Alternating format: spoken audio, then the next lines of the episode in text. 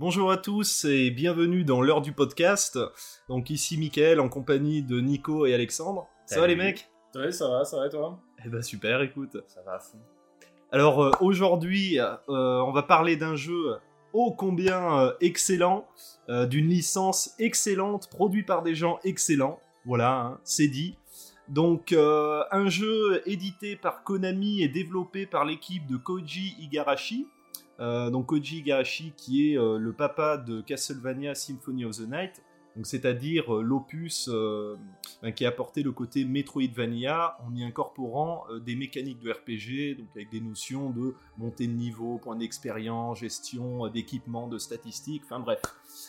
Donc cette formule, eh bien, elle a tellement bien marché que ces Castlevania seront définis par leur propre genre. On ne parlera plus donc de Castlevania à la sauce Metroidvania, mais de Iga Vania. Donc Iga le diminutif de Igarashi et Vania de Metroidvania, la boucle est bouclée.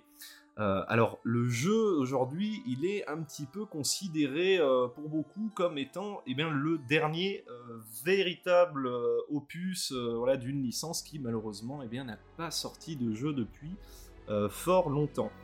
Donc euh, ce jeu euh, est sorti euh, fin 2008 au Japon et début 2009 pour nous. Et il s'agit de Castlevania Order of Ecclesia.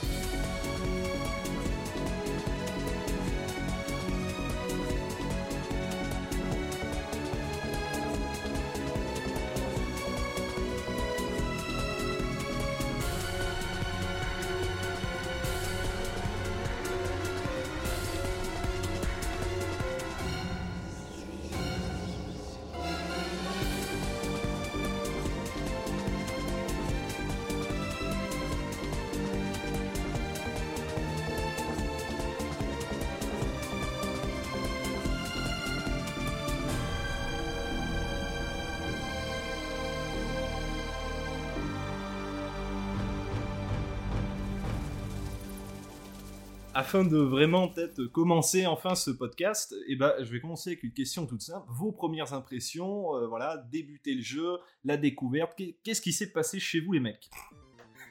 Alors, je vais commencer. J'étais pressé qu'on fasse ce podcast, vraiment, fallait qu'on en parle.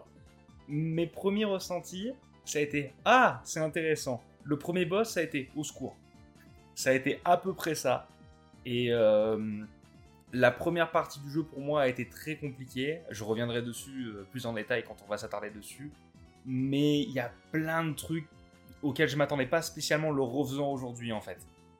Et, euh, toi, Nico? Euh, alors moi j'ai eu une première expérience. Bah, au départ j'ai eu l'impression d'avoir affaire à un Castlevania comme je les avais fait avant. Alors moi sachant que j'ai joué à Aria of Sorrow que c'est mon Castlevania préféré pour le moment, je les ai pas tous fait. Circle of the Moon, j'ai fait Bloodstain aussi pour le plus récent qui n'est pas un Castlevania officiel mais bon qui en est un quand même. Et euh, j'ai été très surpris parce que euh, j'ai comment dire j'ai eu quelques réticences euh, dès le départ. Alors autant j'ai réussi à peu près à rentrer dans l'histoire assez vite.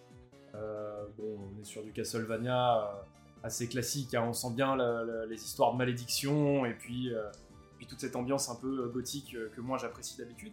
Pour autant, effectivement, bah, le début du jeu je l'ai trouvé euh, assez dur avec le joueur euh, par rapport à d'autres Castlevania. Je trouve qu'il a une courbe de difficulté euh, qui, qui explose dès le début du jeu, alors sans être complètement impossible bien sûr. Mais moi d'habitude dans un Castlevania, j'attends de rencontrer les méduses qui parcourent l'écran pour râler. Là, il m'a fallu une heure de jeu, même pas, avant d'avoir mes premiers moments où j'ai dit euh, putain j'ai envie de lâcher la manette. Euh, donc voilà, mais je, on reparlera de la difficulté aussi. Malgré tout, bah, bonne ambiance dans l'ensemble. C'était euh, c'était un Castlevania euh, par nature, quoi. hein. On sent bien qu'il y, a il y a cette ambiance. Moi, après, je suis vendu hein, sur ces ambiances-là. tout ce qui est dérivé de, de- de ces ambiances un petit peu gothiques et, et de l'ambiance un peu chrétienne, européenne, machin, Mhm. etc., dévoyée, avec toute la, la démonologie, etc. Donc non, non, c'est toujours un Castlevania, c'est agréable. Et, euh, et voilà. Bon, un début un peu mitigé, quoi, mais euh, il y a des choses intéressantes. Et toi, Mika? Ah bah moi, le, le début, bah, c'était un petit peu le... euh, bah, l'occasion de revenir sur le jeu en fait, puisque le jeu je l'avais déjà fait il y a quelques années et ça m'a fait vraiment vraiment plaisir en revenant dessus. Le premier truc qui me frappe, alors on en reparlera un petit peu plus tard pour, on va dire pour la seconde partie du jeu, Mais euh, déjà, c'est sur l'aspect graphique. Oh là là là, je- j'avais oublié à quel point ces 2D étaient magnifiques. Alors graphiquement, plus la DA, enfin, c'est une tuerie. Et euh, bah, la, la première zone du jeu euh, dans laquelle on nous présente euh, tout le contexte, euh, on est dans le, le QG de Lord d'Ecclesia, c'est juste... euh, Enfin, à tomber, hein. moi, ce genre de... Ce genre de décor, je suis fan et euh, bah, pour de la DS, ouais, ça claque plutôt pas mal. quoi. Ça claque plutôt pas mal. Je sais pas ce que vous en avez pensé, vous, de la, Ben, la patte du jeu euh, Bah, graphiquement. Forcément, c'est un Castlevania, on va dire, standard, donc il était en 2D. Euh, ce que j'aime beaucoup, moi, sur la DS en général, c'est que euh, c'est une console qui avait beaucoup de jeux 2D et 3D, et elle avait une 3D vachement austère, qui était très typée Nintendo 64, du coup, qui a très mal vieilli, mais qui était déjà très vieille à l'époque où on faisait les jeux. Ouais. À l'inverse, la plupart des jeux 2D un peu hits de la, de la DS ont tous une DA, une patte et une technique qui marche, qui marche vraiment bien, en fait. Et du coup, le truc qui m'a vraiment marqué dans Order of Ecclesia, c'est que je me souvenais pas à quel point les sprites étaient bien animés, avaient autant d'animation. Ouais. Il y a certains trucs, comme bah, le personnage de Chanois euh, en particulier, forcément, elle a énormément d'animation, et c'est vrai pour une production euh, console portable Nintendo DS de cette époque, c'était assez peu commun. Ça rappelait vraiment la fluidité qu'on avait eue sur Symphony of the Night à l'époque de la PS1. Et ça, ça m'avait plutôt bien marqué, ouais. Au niveau des décors, pour le coup, moi je les ai bien aimés. Il y en a certains que je trouve vraiment bien. Par contre, je trouve qu'on est encore sur des, euh, sur des décors qui manquent un petit peu de folie, on va dire, en termes de direction artistique. Mm. La plupart sont, surtout en fait, quand on sait que c'est un Castlevania qui est loin d'être le premier en fait de la saga, je trouve qu'il y a certains décors qui font assez vus et revus, sans être forcément euh, à te dégoûter du jeu, mais ça manque un peu des fois de, de folie, je trouve, dans, dans, dans les DA des décors. Trop conventionnel. donc. Ouais, peut-être un peu trop conventionnel, tu vois. Et, euh, et du coup, ça m'a un peu moins marqué au niveau des décors qu'au niveau vraiment des sprites de certaines créatures et certains personnages. Et toi, Nico? Euh, alors moi, pour le coup, effectivement, tout ce qui va faire partie du bestiaire, euh, j'ai trouvé ça euh, plutôt riche, et même je dirais un peu plus riche que les autres Castlevania dans lesquels je suis allé, parce que j'ai vraiment eu l'impression pas de voir plus de types de créatures, mais que les Mhm. créatures étaient un peu plus folles que d'habitude, Ouais. Euh, notamment certains boss, là, celui qui se retourne à l'envers, là, le boss squelette dans la prison, je crois que c'est celui-ci, là, qui, il y avait des manières d'animer, des manières de, de- de faire vivre en fait ces créatures-là du folklore qu'on a l'habitude de voir dans d'autres opus et même dans d'autres licences, qui étaient, je trouve, un peu intéressantes. Moi, ma, ma réticence un petit peu euh, sur ce Castlevania-là, d'un point de vue de la DA, c'est plutôt les décors. J'ai trouvé que, euh, alors, c'est beau, euh, c'est joli, effectivement, euh, on reste encore une fois dans cette ambiance baroque, euh, classique, etc., que moi j'aime beaucoup, mais je, n'arrive pas à mettre de mots dessus j'ai l'impression que. Alors, c'est peut-être le level design euh, qui fait peut-être un peu ancien. Euh, on va dire dans les nouveaux Castlevania et autres dérivés, je trouve que le level design s'intègre très très bien dans la DA de chaque niveau et que le level design est assez riche pour représenter celle-ci. Alors que là, on a vraiment l'impression que c'est vraiment des blocs en fait tout le long dans lesquels, euh, si vraiment je voulais parodier, je dirais un peu à la Super Mario où tu as 2-3 étages, tu sautes, tu descends, etc. Et je pense que moi, revenant effectivement, en plus, il n'y a pas si longtemps que ça avec Bloodstain et d'autres, et pourtant récemment j'ai fait Circle of the Moon, Euh, Circle of the Moon a un peu ce truc-là aussi, euh, Castlevania. Euh, effectivement, je trouve que du coup ça enlève un peu de la richesse parce que autant les environnements qu'on va voir sont assez différents. Enfin, moi je m'attendais à aucun moment d'ailleurs à voir une prison. Euh, le phare, là, le truc, je enfin, je sais pas pourquoi, je m'y attendais pas. J'ai je trouvais que c'était une, une- une, comment dire, une belle surprise. Ouais, carrément. ouais. Et, euh, et d'un autre côté, effectivement, bah, le fait que le level design soit euh, assez simple, assez dénudé, finalement assez austère, et bah, m'a un petit peu enlevé de ce côté, euh, euh, comment dire, architectural des Castlevania, où tu as vraiment l'impression de te perdre dans un château, un dédale, où il y a plein de pièces, plein de passages, plein de choses comme ça.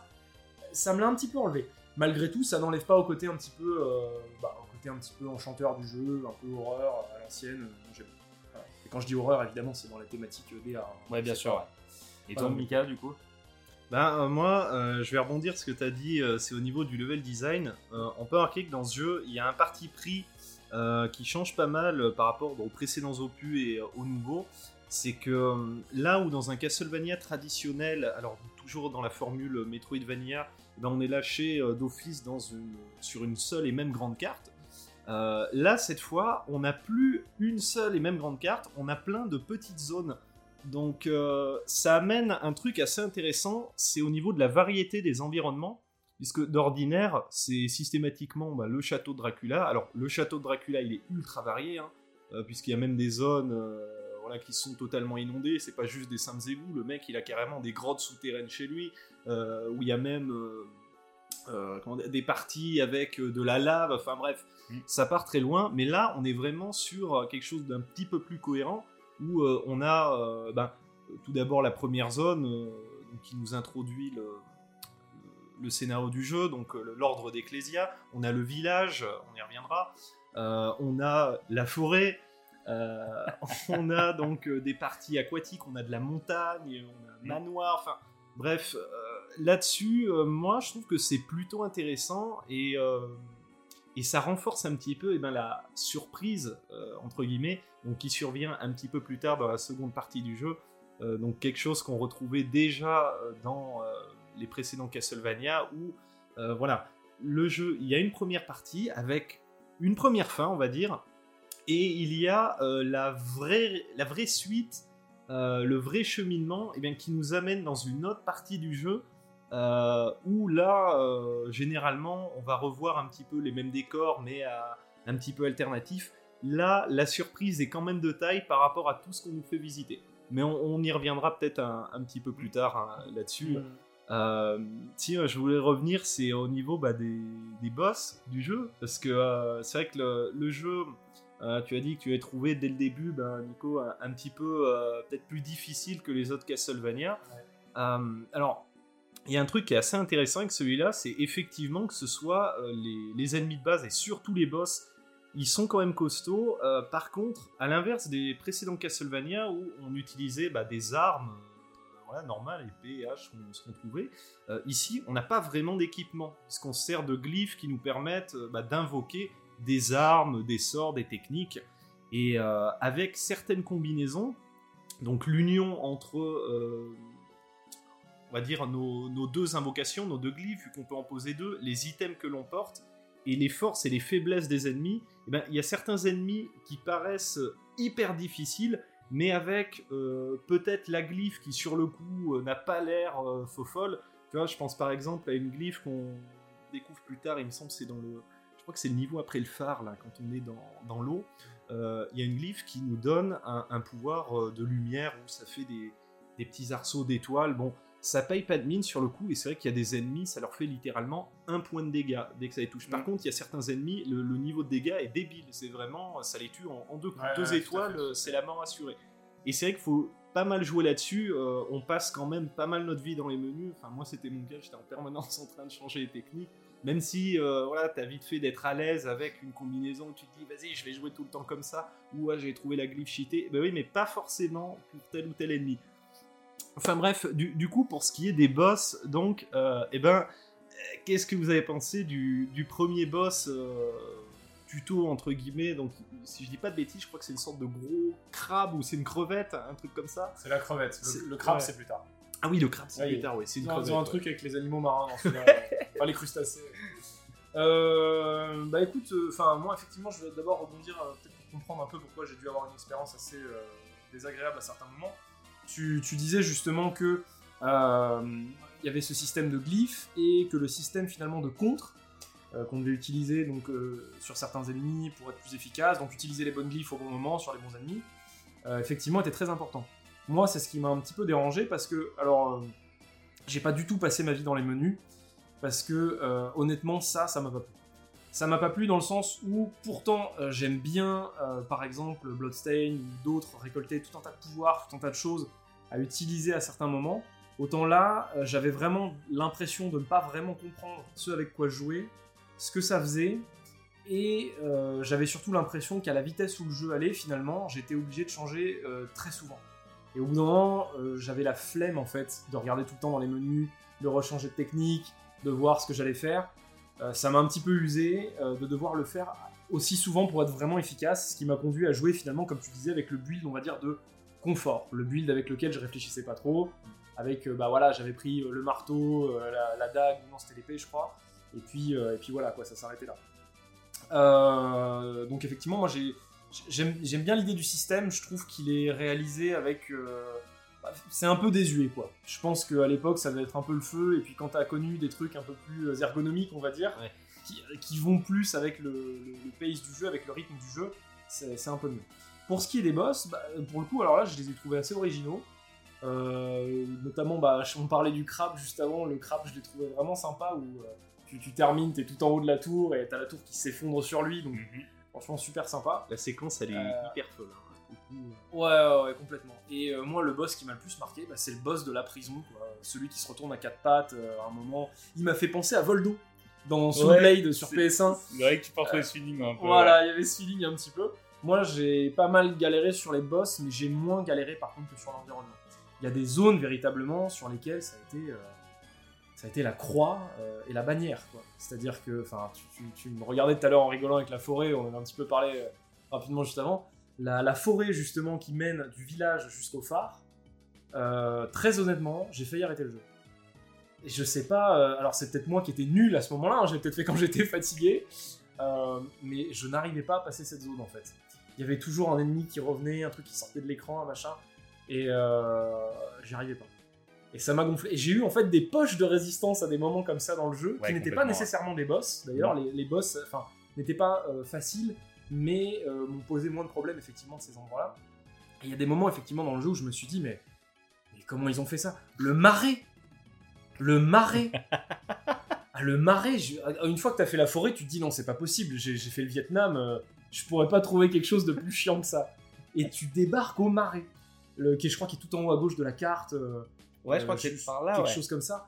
Et là, mais je me dis, mais comment, mais comment on fait là?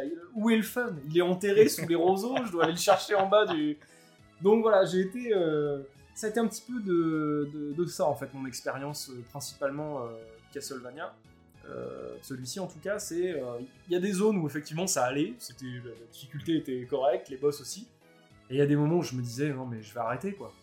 Je vais arrêter, je vais, je vais, je vais trouver un tutoriel, je vais trouver un truc comme ça sur internet. je pour donner mon avis, moi, le ressenti que j'ai eu un beaucoup avec le jeu, que je, partage complètement avec toi, Nico, sur certaines zones et tout, qui donne ce Mhm. feeling-là, j'ai l'impression que Order of Ecclesia, alors je sais pas si la team est exactement la même que celle de Symphony of the Night à 100%, mais j'ai l'impression qu'il est plus rétro que l'était Symphony of the Night dans son game design en fait. D'accord. Il y a des trucs que je trouve assez novateurs, comme le fait justement, voilà, comme tu dis, que c'est divisé en plusieurs niveaux, qui donne un aspect aventure et exploration plus prononcé que quand t'avais que le château de Dracula. Mhm.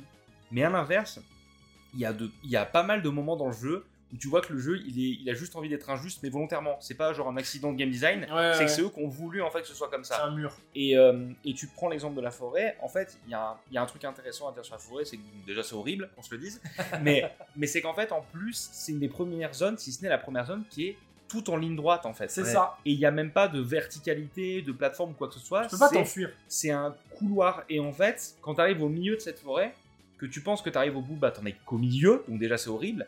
Mais tu te dis, bah je vais faire demi-tour pour aller me régénérer ou quelque chose, c'est bon, j'ai vu un peu le truc, je veux pas mourir, j'ai gagné de l'argent, de l'expérience, etc. Sauf que quand tu fais demi-tour, bah forcément tous les ennemis ont respawn, donc c'est aussi horrible de faire demi-tour que de continuer d'aller de l'avant. Et donc ça crée un truc où tu es en mode, ok, ça rappelle vraiment les level design des premiers Castlevania, où genre une fois que tu es au milieu du niveau, bah continue parce que de toute façon euh, ça ne sert à rien de retourner en arrière, tu vois. Et, euh, et le jeu te met ça des fois par petites pics sans forcément te prévenir. Moi je me souviens que la prison, justement, le boss du squelette était vraiment un des premiers gros gros pics de difficulté, je trouve, du jeu. Parce qu'il te demande en fait d'utiliser le grappin pour t'accrocher au-dessus de lui pour l'éviter. Euh, je déteste cette mécanique. Je, je la déteste, la mécanique du grappin dans ce jeu. je je n'y arrive pas, je la trouve infaisable. Mais en fait, le problème, c'est que le, le squelette étant si grand, en fait, bah, c'est super dur d'avoir le temps de s'accrocher, de tirer Chanois en arrière pour la faire se jeter comme un Angry Bird au-dessus du, au-dessus du, du squelette sans se faire toucher. Ouais. Et du coup, ça crée des trucs où t'as vraiment l'impression d'être nul, alors que non, c'est que c'est une mécanique un, un peu compliquée et qui te demande d'être précis. Et en fait, et là où je reviens du coup sur les pics de difficulté dont je parlais, c'est que quand tu finis ce boss squelette, j'étais en mode ok, soulagement. La pièce d'après, la pièce d'après, les Ouais. gars, putain de merde. Il y, a des, il y a des spots lumineux qui se baladent sur Ouais, le niveau, et dès qu'il te touche, le spot lumineux, t'as une tête de mort infinie qui te va dessus et qui te fait trois fois plus de dégâts que le boss. Et t'es en mode mais Elle est non, atroce. C'est les Mais démons volants là. oui, les sortes Les de têtes, têtes, les là. têtes ensanglantées, là, bizarres, là, qui apparaissent comme des têtes Il décorchées. n'y a là. pas des petits robots aussi Il Ouais, non, mais il y a les petits si, il robots aussi, robots, hein. voilà, il y a les petits robots aussi. Mais les petits robots, ouais, oui, si, c'est les robots qui, te, qui mettent des grands coups de hache. Et qui, prennent euh, pas de dégâts Mais d'ailleurs. c'est ça, parce qu'ils craignent les dégâts magiques. Moi, je l'ai compris plus tard, justement. Les, les sorts, enfin les glyphes, je vais dire plus magiques comme les boules lumineuses que tu dis. Oui, Ça, ça leur fait des tout, dégâts. Ça, ça leur fait des dégâts, sauf qu'à ce moment du jeu, bah t'en as pas forcément beaucoup, et en plus t'as pas ce réflexe-là. Tu viens de sortir d'un boss horrible, et t'arrives devant ce spot lumineux, j'ai vu la tête qui apparaissait, j'ai dit mais sortez-moi de là, qu'est-ce que c'est que ça?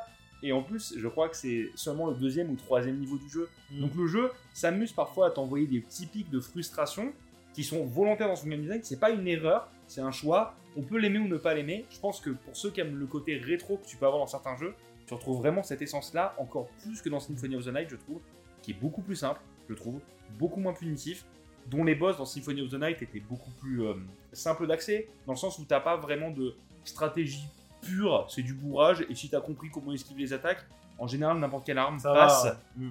Là où Order of Ecclesia te demande vraiment, moi je sais que pour, euh, pour le squelette, j'avais beaucoup utilisé les haches qui me permettaient justement de l'attaquer en restant à distance.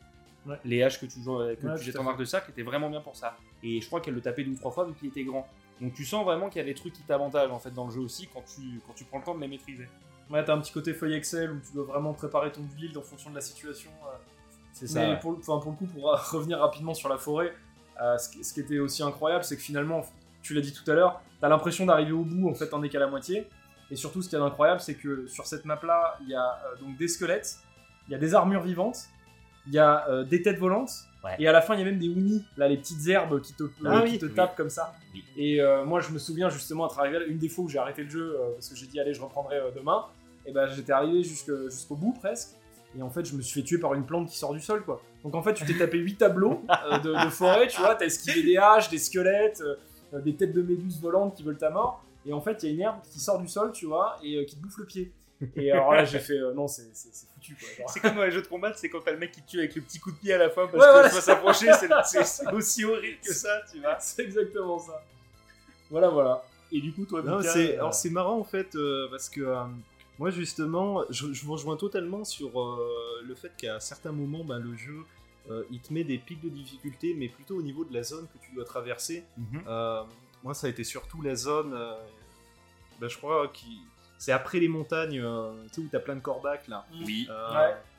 Je crois que c'est la zone où tu dois aller au manoir, où euh, dès le début, mais dès le début, début, début, t'es en ligne droite, et là tu commences à voir ces premiers ennemis, alors je sais pas ce que c'est, c'est des sortes de, de statues dorées, là, qui lévitent euh, et qui te balancent euh, Ah oui, oui, oui. des éclairs, enfin, Oui, les, les sortes de, bah, de, de Satan euh, sous sa forme Ouais. bestiale un peu et qui t'envoie des, des, des boules de lumière. là, ouais, c'est ça c'est c'est ça, Ouais. ouais. Et euh, ce, ce passage est- était infâme parce que les ennemis ils prennent rien, et vraiment j'ai essayé plein de combinaisons, toi tu prends très très cher, et euh, la zone elle est pas très longue, mais il faut la traverser. Et bonus, je crois que c'est dans celle-là aussi où t'as un petit boss au milieu, euh, aussi au passage. euh, c'est euh, Oui, une sorte de, fait. de poiscaille là, qui, Mm. Oui, qui rentre dans le sol.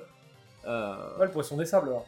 Ouais, le poisson des. Oui, c'est ça, ça, ouais, tout- ouais. tout simplement. qui ouais. te, qui Euh, te fait tomber des blocs là, du, du plafond et tu peux te mettre dessus, sauf qu'il en a rien à foutre. C'est décomme ouais, c'est pareil. Genre, autant je vous rejoins là-dessus, autant euh, je trouve que après c'est peut-être bon l'habitude des, euh, on va dire des Mhm. Castlevania. Je- j'aime beaucoup cette licence.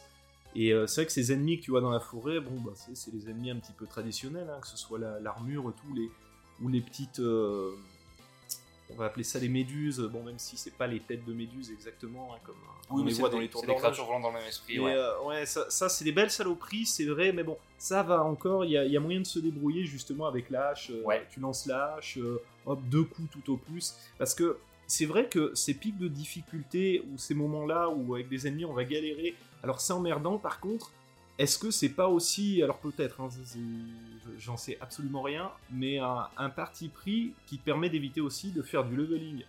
Parce que dans celui-là, euh, vous avez dû le remarquer, à aucun moment euh, t'as besoin de bah, d'aller farmer, grinder, monter niveau, parce que de toute façon, un ennemi, euh, par exemple, je sais pas, qui est résistant aux, aux ténèbres, ben, que tu sois niveau 1 ou niveau max, on s'en- il s'en fout en fait. Ça change rien. Et donc, c'est vrai que euh, il y a des moments où on va un peu galérer, euh, surtout qu'il y a des passages dans le jeu où euh, li- limite c'est plus intéressant de rusher un peu la zone en essayant d'éviter au maximum les ennemis, en soignant comme on peut, pour faire le boss, débloquer la bonne glyphe qui va bien et revenir après.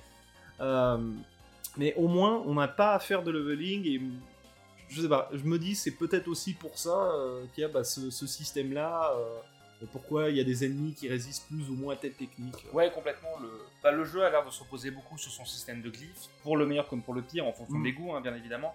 Mais le truc, c'est que j'ai l'impression qu'il y a pas mal de glyphes quand même dans le jeu qui tombent bah, pas forcément souvent au début parce que t'as pas beaucoup de chance. Et euh, il y a des glyphes vraiment très utiles que, auxquels tu peux passer vraiment à côté et euh, qui rendent le jeu vraiment plus compliqué et du coup qui pourraient encourager les gens qui connaissent pas trop la mécanique du jeu encore à vouloir farmer. Moi je sais que euh, euh, j'ai regardé plusieurs points, moi j'avais des points de farming, j'ai quand même un peu farmé l'XP, tu vois, pas trop, mais j'ai des points où je m'étais dit oh c'est trop bien, je le fais ici, tu vois, j'ai trouvé un truc de ouf. Et je me souviens, il y a un moment, tu vas dans une sorte de, on va dire nécropole euh, cimetière, où il y a que des, il y a que des squelettes tout le temps. Et il y a une salle quand tu vas sur la gauche où il y a une orgie de squelettes, ils sont au moins une trentaine Ouais, à foncer oui, dessus, oui, oui, ouais, qui sautent de partout. Et si tu les dégommes, mais ça te donne mais masse XP pendant pas mal de levels en fait. Et du coup, je me souviens que ça, je l'avais fait pour monter un petit peu l'essence de mon perso. Alors, pas énormément, j'avais pris deux ou trois niveaux dessus quand même. Et, euh, et après, il y a une tête de dragon. Et quand tu tues les têtes de dragon, si t'es full mana, je me souviens qu'elle donnait, du, euh, elle donnait de, de, de l'argent. Donc du coup, c'était mes premières zones de farm. Parce que dans ce jeu, mais j'ai été pauvre, mais 90% de mon Ah oui, gameplay par, contre, hein. euh, ouais, la, la thune dans ce jeu, c'est. Un truc de ouf. Et, et du coup, en fait, niveau consommable pour te régénérer tout, il y en a pas tant que ça. Vu que, tu, vu que tu les lootes et tout, mais tu peux pas en acheter tant que ça parce que ça coûte super cher. Et qu'en plus, si tu fais pas les quêtes annexes, la seule chose que tu peux acheter, c'est de la viande et un truc qui donne 50 points de vie, je crois. C'est La, la potion la de base euh, C'est ça. qui coûte très très cher et Ouais. tu peux en stacker Bah, je, crois que euh, c'est, neuf. je crois que c'est genre 250 pour 50 PV ou une connerie du genre, c'est super cher. Ouais, ça. Et, euh, et du coup, ça t'encourage pas à utiliser les consommables. Donc t'es en mode, ok, bah s'il n'y a pas d'autre solution, bah je vais aller XP, c'est le seul truc Alors, que je peux faire. Il y, a une, vois. il y a une petite technique entre guillemets, c'est euh, tu t'amuses en fait à faire des allers-retours euh, village, zone Oui. quelconque, village, zone quelconque, et euh, à l'intérieur du village, t'as des coffres un peu partout, et Oui. des fois il y a de la viande dedans. Ouais. Bon, la viande c'est pourri, mais ça peut te sauver la vie. Ouais, ça doit être 28 ou 29 HP. Je m'en souviens, j'en ai bouffé des litres et des litres d'hectolitres de, de viande. Donc, non, mais c'est de la folie pour ça. Il y a des trucs qui, qui te, ouais, qui te rappellent que le jeu, il a une volonté d'être un peu rétro dans son délire, tu vois, et qui peut refroidir un peu. Tu vois, je, je m'y attendais pas autant en, en retournant dessus. Bah, c'est un peu un jeu. C'est vrai qu'il y a un côté rétro, mais par contre, euh, euh, avec euh, l'apparence d'un jeu ultra moderne. Ouais, par même. contre, ouais, c'est ça. Parce que tu vois, ce- je reviens très vite fait sur ce que tu disais au- sur tes premières impressions, bah, au niveau de l'animation, euh, les, les animations de ton personnage, des ennemis, les effets de partout. Euh, puis euh, même le, le- le gameplay en lui-même, c'est hyper fluide en fait, c'est fluide Ouais. tout le temps. Il y a le jeu, il est pas rigide pour un sou. Même la mécanique, t'es pas trop fan là de de l'aimant. Oui. bah c'est non, ça, ça marche bien. Alors oui, Oui, c'est alors, doser tout ça. Par contre, c'est ça Sur marche super l'aspect- bien. Pour l'aspect plateforme, je trouve que c'est une mécanique qui marche plutôt bien. Par Mm. contre, quand c'est pour éviter des coups et tout, c'était. Ah j'ai été un peu mitigé dessus, tu vois.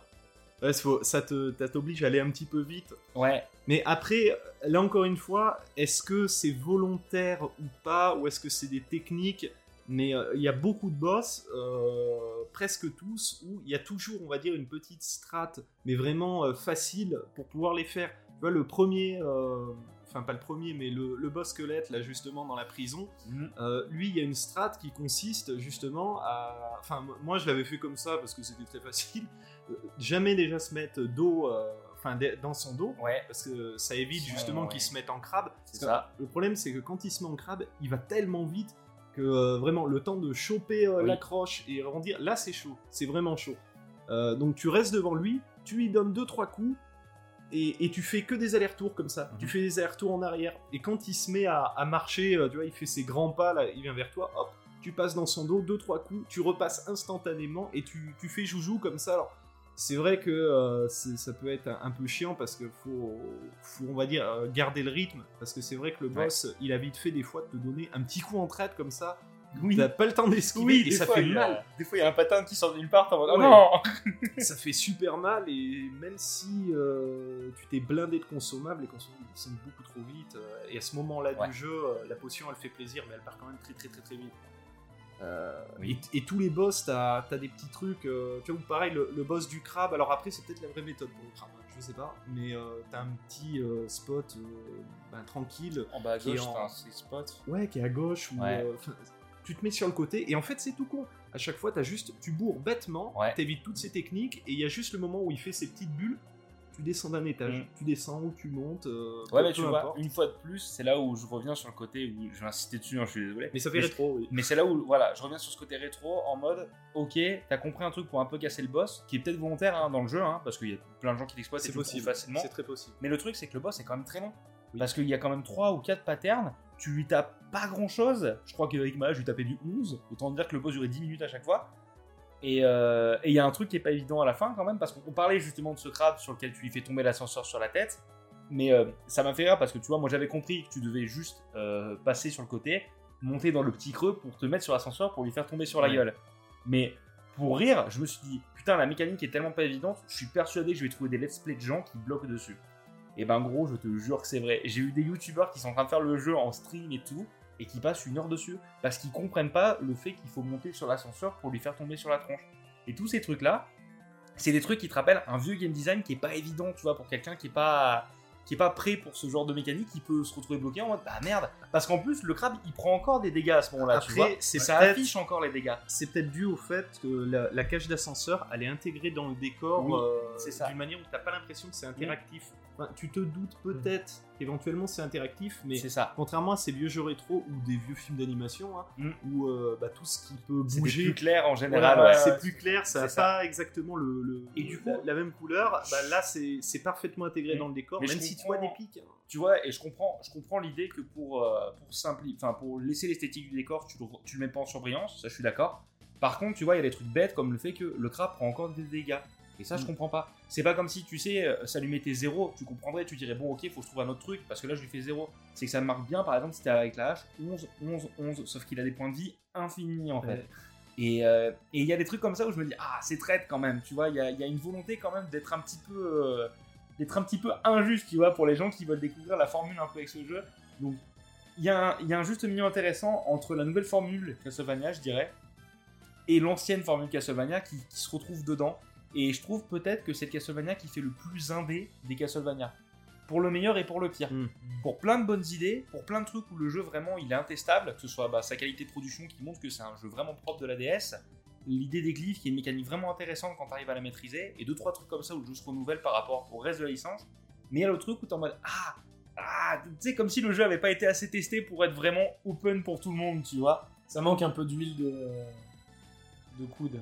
Enfin, comment. Putain, J'ai perdu le nom du truc que tu mets du. Tu sais, le l'huile, le DK40, je sais pas quoi pour Le existe, là. WD40. Du dégrippant du On dégrippant. va dégripper le jeu un peu. C'est ça, ouais. Non, il y a un côté un peu brut de pomme. Et, euh, et tu vois, il y a un truc qui m'a beaucoup marqué sur le jeu. J'ai eu l'impression que les points de sauvegarde, ils étaient plus simples à atteindre les uns après les autres, euh, passer la, la première partie du jeu. Au début, ouais. J'ai l'impression qu'au début du jeu, ils sont beaucoup plus espacés, ou du moins que c'est plus dur de les rejoindre, et que le jeu monte pas spécialement en difficulté, mais que les points de sauvegarde sont soit plus proches, soit plus simples à accéder les uns après les autres, et du coup que le jeu se simplifie. Ironiquement, j'avais l'impression que plus j'avançais dans le jeu, forcément plus je le maîtrisais, mais plus le jeu était simple et moins injuste, tu vois. Il y avait toujours des moments où le jeu était un peu injuste, mais, euh, mais par exemple, tu vois, le château de Dracula qui est la deuxième partie, bah, ironiquement, je trouve que c'est la partie la moins injuste de tout le jeu, quoi. Alors que t'as 50% du jeu qui est dedans et que tu dirais, bah, c'est le, donjon final, ça va être horrible. Ils Bah. ont super ingéré la courbe de difficulté là-dessus. Et, et du coup, eh ben, le château de Dracula, je trouve que c'est celui qui est le plus Symphony of the Night, tu vois, de, de tous Castlevania, dans le sens où il est jamais vraiment injuste, t'as des points de sauvegarde un peu partout, t'as des points de téléportation, le jeu fait toujours en sorte de, quand c'est compliqué, pas être suffisamment long pour être vraiment frustrant et injuste, tu vois. Comme bah, les passages de la forêt euh, qui traumatisent. Après, le début du jeu, c'est des zones où, euh, contrairement au reste, euh, tu vas pas forcément revenir dessus, euh, puisqu'on on est amené euh, dans le jeu, alors, euh, ne serait-ce que pour sauver les villageois, euh, ou pour récupérer certains items, ou pour accéder à des zones, on ne pouvait pas avoir accès parce qu'on n'avait pas les, les techniques ou les, ca- les capacités. Les premières zones du jeu, on revient pas forcément dessus. Donc c'est pas déconnant d'avoir des points de sauvegarde un petit peu éloignés Ouais. ou qui auraient pu être là à un moment, on va dire, un, un petit peu tendu, puisque de toute façon, une fois que la zone est faite, vraiment elle est faite, tu reviendras pas, il y a, a vraiment euh, aucun intérêt à, à repasser. Euh, là où d'autres zones euh, du jeu, difficiles ou pas, bah, il y a toujours un petit truc à faire. Mm. Tu peux aller farmer des items justement pour les quêtes secondaires des villageois, ou même accéder à certaines zones, comme c'est dans, dans la montagne aussi, je crois, Ouais. où il y a ces fameux portails euh, pas du tout euh, Ah. caché d'ailleurs, où ça te dit ah, Ah tu oui. pourrais passer à travers, oui, oui. euh, mais il faut la technique. Oui, parce que toi, Nico, du coup, tu l'as jamais vu, toi, ce, ce- euh, Le château. Non. En fait, donc, Nico, on va revenir sur ta progression parce que ça, je le sais. Toi, tu t'es arrêté où dans le jeu, du coup? Alors moi, je me suis arrêté euh, quand tu reviens du coup au château de l'ordre, euh, que tu as donc toute la, la- la cinématique avec bah, ton ancien maître. Ouais. Et euh, en fait, moi, euh, simplement, j'ai pas sauvé tous les villageois, donc en fait, euh, j'ai pas débloqué euh, la, la suite du jeu, quoi. D'accord. Sauf que moi, je me suis arrêté parce que bah, normalement, déjà, on était censé tourner le podcast deux jours après à ce moment-là. J'ai dit, j'aurais pas, j'aurais peut-être pas le temps, j'avais d'autres Ouais. choses à faire.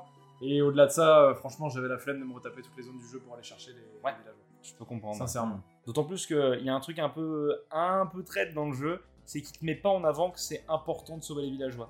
Mais c'est- la quête principale, en. Sincèrement, c'est ce que j'ai toujours euh, reproché au Castlevania finalement, c'est que tu sais qu'il y a toujours une mauvaise fin, qu'il y a toujours un truc que tu, que tu, enfin, si tu remplis pas un certain nombre de choses, tu peux pas continuer la progression du jeu au bout d'un moment.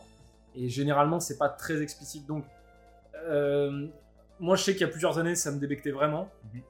J'ai fini par l'apprécier un peu, Ouais. mais là, le jeu euh, m'a pas assez fait rentrer euh, dans son délire pour que je me dise, ouais, ça vaut le coup de continuer, tu vois. Mhm.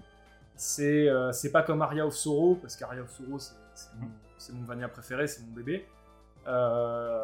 Il n'y a pas de problème, tu vois. Il me dit recommence, je recommence, je le refais avec plaisir. Mhm. Mais là, je suis pas assez rentré dans le délire pour me dire, ok, là, j'ai comp- j'ai compris que Castlevania me disait non, tu dois retourner dehors dans la région de machin pour sauver euh, Ouais. Gérard de Rive, le paysan, euh, machin, qui est bloqué parce que je sais pas Ah, quoi. T'as t'as l'impression d'être puni, quoi. un petit Ouais, peu. c'était un peu genre, euh, ouais, mais gros, retourne dans les zones, tu vas voir, ce qu'on a fait, c'est génial, retourne-y. Et euh, après, tu auras le droit de jouer à la suite du jeu. Ouais, Et à la limite, j'aurais préféré, moi, genre, avoir accès au château et euh, finalement avoir la mauvaise fin, euh, tu vois ce que je veux dire, un peu Ouais. plus tard. Oui, oui, oui. Là, c'est vraiment genre toute une partie du jeu qui t'est bloquée. Bah, t'as l'air puni en fait. ouais, il y a un peu ce T'as un, côté-là. peu- t'as un peu ce côté puni, t'es pas l'élite, t'as pas, pas assez euh, Mm. poncé notre jeu. Et tu vois, il y a un truc qui, que, que je ressens pas mal au niveau de la recherche des villageois, c'est qu'un jeu standard aujourd'hui, il aurait plus tendance à dire ok, il faut tous les villageois, mais qu'il les indiquerait par un truc X ou Y, et ils seraient pas cachés, les villageois. Et ça, c'est un truc important. C'est qu'il y a quand même, on va dire, 4-5 villageois qui sont cachés dans des murs, par exemple, que tu peux briser, Il m'en manquait 4. voilà, ou des trucs pas évidents, c'est vraiment des passages secrets. Il y a- il y, a un villageois, c'est. Voilà. Et du coup, et du coup le hein. le standard d'aujourd'hui, ce serait plus de dire ok, il faut tous les villageois, mais les villageois sont trouvables si tu prends le temps d'explorer la zone sans forcément chercher les passages secrets. Mm. Et on mettrait les coffres et les pouvoirs dans les passages secrets. Mais parfois, un villageois est mieux caché qu'un glyphe, tu vois. T'es t'es en mode, mais les gars, vous voulez que je le finisse le jeu ou pas? Et, euh, et c'est ultra frustrant, je pense, pour quelqu'un qui n'a pas, qui a pas trop la recherche et qui n'a pas accès, par exemple, au Solus à l'époque. Parce que t'es en mode, ok, le jeu me dit littéralement que je suis à 46% du jeu, et, j'ai, et je les débloque 0% par 0%, tu vois, les, le pourcentage du jeu, parce que je débloque case par case, alors qu'il y a 50% du jeu qui n'est pas accessible, je sais pas encore ce que c'est, tu vois. Et il y a un côté, ah, il y a un côté, tiens, Ouais, c'est frustrant. ouais. Ouais, c'est ça. Il y a ce petit côté qui est ressorti du jeu vraiment euh, feeling rétro, et je pense que faut se mettre dans le mood quand tu le fais en fait. Ouais. Si tu te mets dans le mood, par contre, le jeu est tout à fait agréable. Et moi, en fait, j'ai vraiment une courbe croissante. Plus j'y jouais, plus j'appréciais le jeu. Déjà, bah, parce que j'apprenais à le maîtriser, à comprendre comment il est game designé, mais parce que le jeu, je trouve, pour revenir à ses points de sauvegarde, et je suis d'accord avec toi par rapport au placement des points de sauvegarde des premières zones, qui sont du coup assez éloignés parce que bah, c'est pas les zones dans lesquelles tu retournes. Mais du coup, ironiquement, en faisant ça, bah, plus t'avançais dans le jeu, plus t'en avais, et donc moins le jeu était injuste, plus il était permissif. Tu vois ce que je veux dire? Et il y a des fois où j'avais un mob un peu bizarre et je me dis, bah tiens, je vais tenter ça, tu vois, parce que je sais que je suis pas loin d'une sauvegarde, que c'est assez. c'est peu espacé, et le jeu te permettait un peu plus de liberté qu'au début, où il avait l'air d'être très serré, on serre la corde et tu fais ça, parce que sinon tu vas te faire casser la gueule. Et euh, ouais, je trouve que le jeu gagne en liberté. Plus tu, plus tu l'explores, plus tu gagnes en liberté. Et, euh, et c'est pour ça que cette partie 2 dans, dans Faites les elle marche. Elle marche si bien aussi. Ouais. C'est parce que le jeu commence à être de plus en plus ouvert, de plus en plus permissif et de plus en plus libre. Et quand t'as tous ces villageois et que du coup on dit, bon bah, va au château de Dracula, dans un jeu standard. Et là, elle est là l'inverse. Dans un jeu standard, le château de Dracula, ça prendrait quoi? Une heure à tout péter, c'est le donjon de fin. Là non, c'est littéralement la moitié du jeu est dans le château de Dracula. C'est-à-dire que quand tu arrives au château de Dracula, bah, limite tu commences en fait le jeu. Ouais. C'est impressionnant. Mm. Et, et c'est bien joué de faire ça, alors que Castlevania est déjà connu pour être un jeu en deux parties, dont Symphony of the Night avait déjà fait le coup, donc je te spoilerai pas vu que tu l'as pas fait, mais Symphony of the Night marche aussi comme ça, et la deuxième partie de Symphony of the Night, elle est presque moins marquante, alors que je la trouve ultra culte, que la partie d'Order of Ecclesia. c'est quand même une très belle surprise. hein. C'est une. Pour le coup, Euh, euh, mais Symphony of the Night, la première fois, C'est c'est le château qui se retourne, non? C'est ça. ouais, c'est le château inversé. ouais. Je C'est l'ai pas- château je l'ai pas inversé. fait, mais je connais le. Et c'est un bijou de level design aussi, tu vas te dire que ça marche dans les deux sens. Ouais, et là, Order of Ecclesia, là où il marche trop, c'est que parfois, j'ai trouvé énormément que on recyclait beaucoup des patterns de zones. C'est-à-dire dans l'aspect esthétique, mais même dans le level design.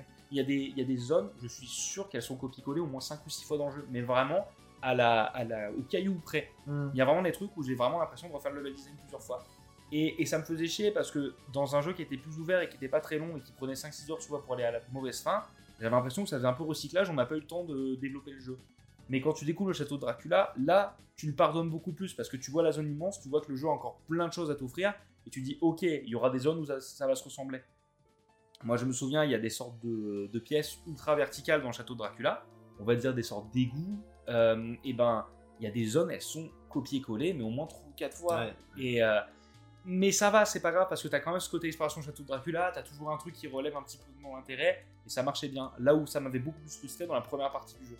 Ouais. Donc, je comprends que du coup t'aies pas accédé à la deuxième partie du jeu à cause des villageois et du coup je trouve ça dommage parce que ben en faisant ça, il t'empêche de voir un peu ce qu'il y a de plus intéressant dans le jeu, je trouve, ce qu'il y a de moins frustrant et de plus euh, ouais de plus permissif en fait dans le jeu. Hmm. Je sais pas ce que t'en penses toi Mika après pour euh, Là, en fait, la, la, cette première partie du jeu, euh, c'est presque finalement euh, une introduction, c'est presque un gros tuto qui s'étend pour faire découvrir le vrai jeu. Mm. Et, euh, mais pour le coup, j'ai beaucoup aimé cette surprise, parce que euh, le château, on te le tease sans vraiment te le teaser, parce que pour faire un point rapide sur l'histoire, on te fait comprendre que bon, bah, Dracula, bon, il est pas là, euh, mais il peut revenir, mais on sait pas trop. Euh, bon, euh, les Belmont, on peut plus trop compter sur eux, mais bon, on a, on a leur héritage un petit peu, on a ce pouvoir, euh, donc le pouvoir de Dominus, qui permet vraiment de vaincre Dracula, et c'est pour ça qu'un ordre a été formé, et c'est toi l'élu, enfin bref, on se dit, bon, ben voilà, on, on se prépare pour Dracula, mais quand, quand, quand viendra-t-il On ne sait pas. Et bon, comme on est en train de jouer au jeu, ben, on se doute bien qu'on va l'affronter un, un moment ou un autre, mais par contre, pas de château à l'horizon, rien, il n'est pas sur la carte, on t'en parle jamais, il n'y a pas de château, bon. Ouais. Et, euh, et finalement, euh, ouais, quand bah, t'arrives à cette première euh, fin du jeu, t'as clos cette première partie, bah, t'as l'impression d'avoir fait une grosse intro où là, ça y est, le jeu commence. D'ailleurs, t'as même une petite cinématique 2D euh, plutôt cool où tu vois ton personnage qui arrive au château qui dit allez cette fois on va on va en terminer une, bonne fois pour toutes et, euh, château moi euh, j'étais juste trop quoi. Il, est, trop non mais vraiment je trouve c'est un des meilleurs châteaux euh, tout Castlevania confondu parce que pour le coup bah, contrairement à un, Symphony of the Night alors c'était trop cool hein, mais quand dans Symphony of the Night il faut savoir que ton personnage tu es très vite très très très très fort et euh, c'est presque un point un peu négatif du jeu, ce qui fait que tu t'interdis de farmer limite parce que euh, t'es- trop fort. Et quand t'ailles de la seconde partie du jeu, il te résiste un petit peu plus. Mais finalement, bon, euh, on garde toujours la même courbe de difficulté, c'est pas fou. Là, ça monte. Ça monte d'un coup, quand même, quand t'arrives au château, la première fois, tu te rends compte que, bon, bah oui, on est dans le château de Dracula, les ennemis, ils piquent, mais ça va. Et ça monte petit à petit, petit à petit, petit à petit.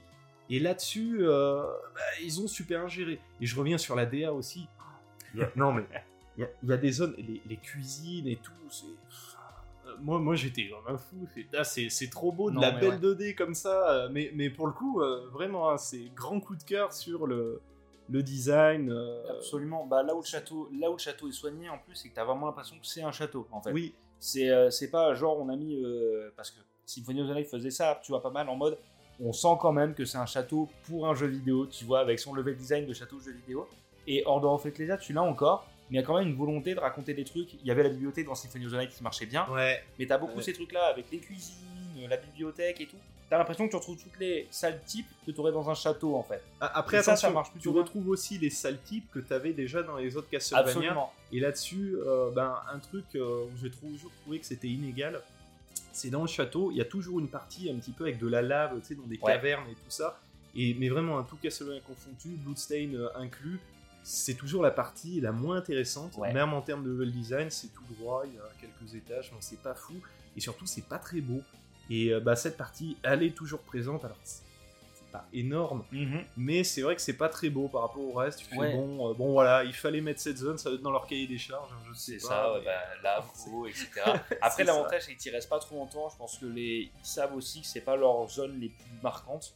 Et elle est pas si longue que ça dans, dans Ecclesia. Non, il y, a- il y a juste le boss qui peut te re- faire rester un bon moment, mais à part ça. euh, Mais pour le coup, euh, ça me fait penser que pour parler des niveaux aquatiques, parce qu'il y en a du coup, j'aime pas mal la mécanique de, la- de déplacement aquatique qu'ils ont mis en place. Je la trouve plutôt cool. D'habitude, les, les niveaux aquatiques, c'est l'enfer sur Terre dans un jeu de plateforme. À 90% du temps, t'as envie de te tuer quand t'arrives dedans. non, là c'est fluide. Là, dans, dans Ecclesia, ça, ça enlève pas tes déplacements et en plus, ça permet de faire des sauts entre guillemets infinis en fait. Parce que Mhm. quand tu sautes, bah, tu peux remonter jusqu'à la surface si tu tiens appuyé le bouton. Et je trouve la mécanique plutôt intéressante parce que ça fait plus un niveau dans l'espace, presque, tu sais, Mhm. qu'un niveau aquatique.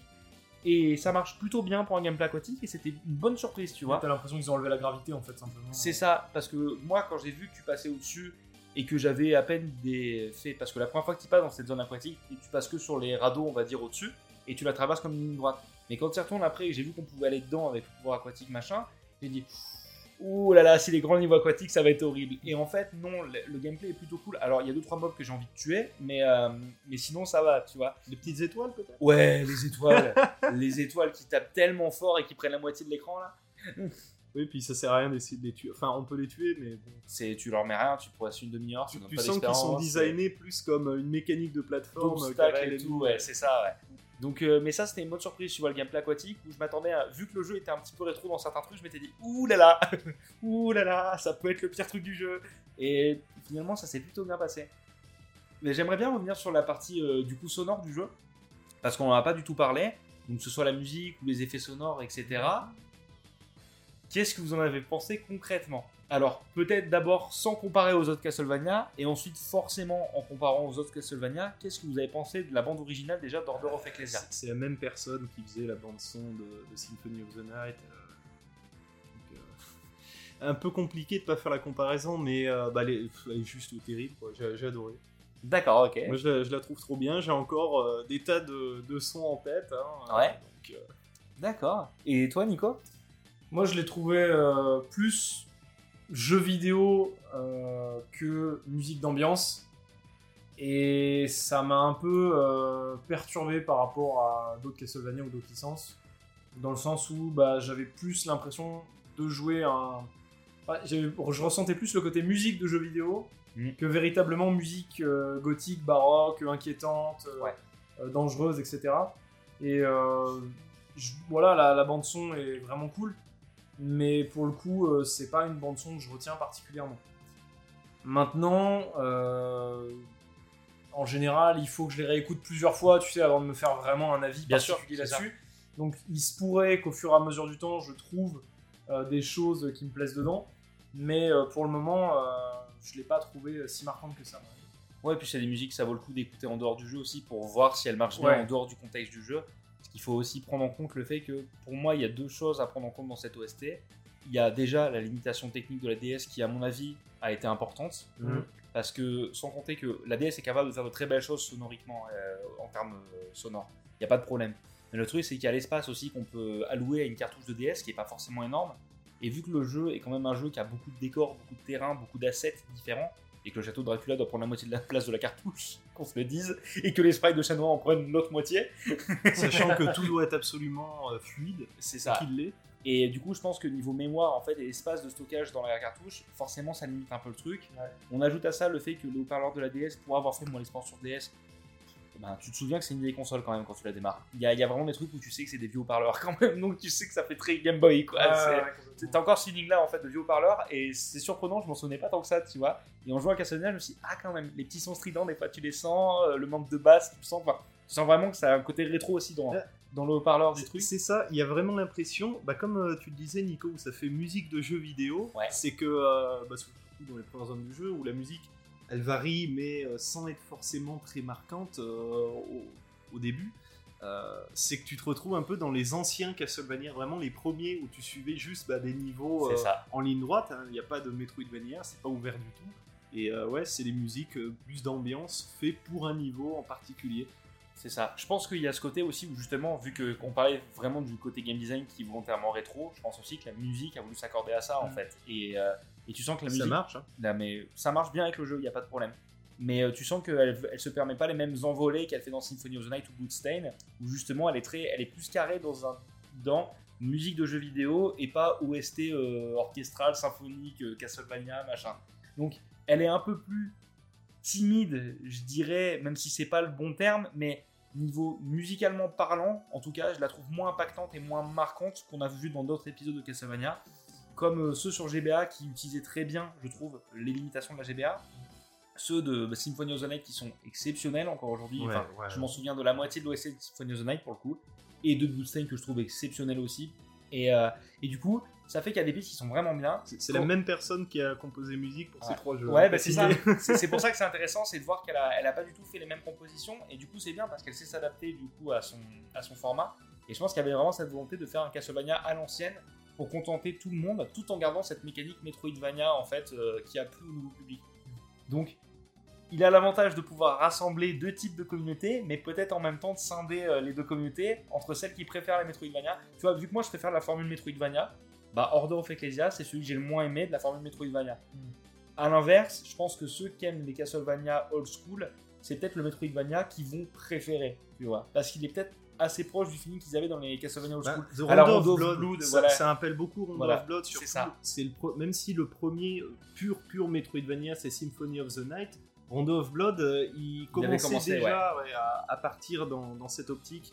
Et euh, je trouve que ce Castlevania est justement intéressant parce que on, on part euh, d'une licence. bon, on ne fera pas les, les épisodes 3D hein, sur console salon où là c'est des beat'em up un petit peu moyens, mais quand ils ont mis la formule Metroidvania, tu la retrouvais partout. Alors, bon, sauf euh, dans certains opus euh, sur la, la Game Boy Advance notamment, hein, comme Circle of Moon, il est, il est plus trop, euh, il est plus trop dans cette optique. Mhm. Euh, et là, on revient justement bah, un petit peu entre un mélange des deux où c'est à l'an- ancien, mais en même temps nouveau. Bah, comme Rondo of Blood, finalement, la première partie du jeu, c'est totalement du Rondo of Blood. Avant de repartir plus, bah, avant du Symphony of the Night. Mais ce avec les nouvelles mécaniques, donc héritées bah, des, euh, anciennement des, euh, euh, du système d'âme, où maintenant, Mm. c'est plus des âmes, c'est des glyphes, et t'en récupères un petit peu partout, dans des coffres, dans des Ouais. trucs cachés, ou même sur des ennemis. hein, euh, Il y en a une très très très très forte euh, dans le château de Dracula. Le laser Le laser violet, le laser, j'ai mais fait tout le jeu avec ça. J'ai dit c'est bon. Il y a un sort, mon gars, tu le récupères sur un ennemi un peu aléatoire. Quand j'ai chopé le laser, j'ai dit ok, c'est bon, j'ai gagné, j'ai fini le jeu. J'ai vraiment- meilleure arme de très C'est comme la lame dans Bloodstain là, euh, qui tape euh, devant toi. Là. Ouais, c'est ça. Oui, la que- Rababura, La sauf que c'était la Chris, c'est la Chris Grim dans Symphony of the Night. Celui-là, il en intègre pas, mais il a mis mieux le laser. Ah, le laser, c'est ça, mais avec plus de portée. Ouais. C'est- génial, c'est pété. Et il y a un truc consomme rien en plus. Il y a un truc qui met pas assez en avant dans le jeu, du coup, au niveau de l'usage des glyphes, c'est que j'aime bien cette mécanique où, si tu mets le même glyphe sur le bouton Y et le bouton X, tu peux enchaîner les deux glyphes pour faire, entre guillemets, des combos. Et les vagues sont plus importantes aussi. Elles sont, elles sont beaucoup plus fortes. Oui, je sais pas si toi tu le savais, Nico, parce que le jeu le met, te le dit une fois vite fait comme ça, tu sais, et au fait, tiens. Et en fait, euh, moi j'utilisais beaucoup la rapière. Au début, quand j'ai fait le jeu, j'ai fait 70% du jeu avec la rapière. C'était mon arme de base. Et ben la rapière, elle a un DPS assez sympa.